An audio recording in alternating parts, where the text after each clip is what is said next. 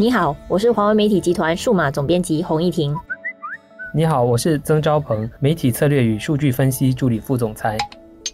今天我们来谈一下关于这个高雄市长韩国瑜哦，旋风式的访新嘛，他是从马来西亚先先来的，来了，而且在马来西亚只是短暂的待了两天，然后在新加坡也是差不多三天这样的一个情况。那么所到之处，当然是吸引了好些人的关注了。我觉得比较有趣的是，很明显的是，呃，这个韩国瑜是带着一点明星的光环来的啦，也证明其实在这个新马区，大家对于台湾政治相当熟悉，所以有追踪台湾的新闻，所以他来到新马的时候。大家都会关注他的落脚点啊，他到什么地方去访问？看到网上，其实当然我们有做了一些直播啊，他到的一些地方做的一些呃事情。然后直播当然有有看到有一定的流量，有人在看，但是也很有趣的，你会观察到，其实很多在看的人也不乏台湾人，所以可见很多台湾人也在关注他的一举一动啦。可能也不只是本地人啦，可能大家都熟悉台湾现在的那种外交的困境啦，所以一旦有一些比较重要的政治人物出访的时候，他们的民众当然把它解读为一种对外交往的一种行为。所以我觉得呃。无可厚非，大家对他的呃行程的关注，我觉得是源自于这样的一种好奇心。嗯，还有当然也关注说他到底见了什么人，能够做成什么事。对。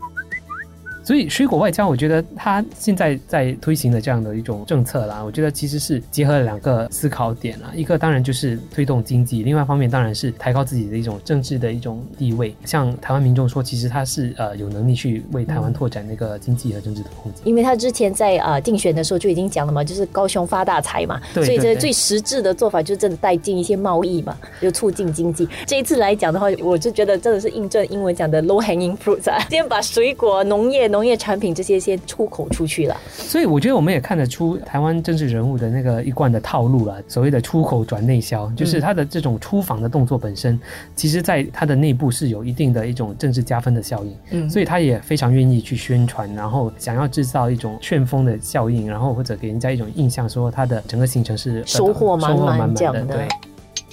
当然，他除了得到了一些，当然他签了好些大单呐，当然也也达到了一些效果。不过从新加坡来讲的话，我们只总评价合作社跟深松跟他签了一个呃有四百五十万农产品的一个这样的合约啦，采购合约。所以对我们来讲，其实也有一些益处的啦，就是在食品的那个来源呐跟选择方面都有进一步的多元化了。实际上，我觉得收获可能从高雄的角度来说，可能相对是比较大的啦。从新加坡的角度，我们向来采购食品都是啊从。同的来源采购，而且我自己的感觉是，呃，以这样的一种规模的采购，其实不算是非常大，可是它象征意义多过它的实际。嗯，对台湾来讲了，那个感觉的收获当然是呃更多的了。可能对他个人来说，他那个收获是更大的，就是他成功的摆出一种架势来，他这种印象说他是有那个能力去促销高雄的产品。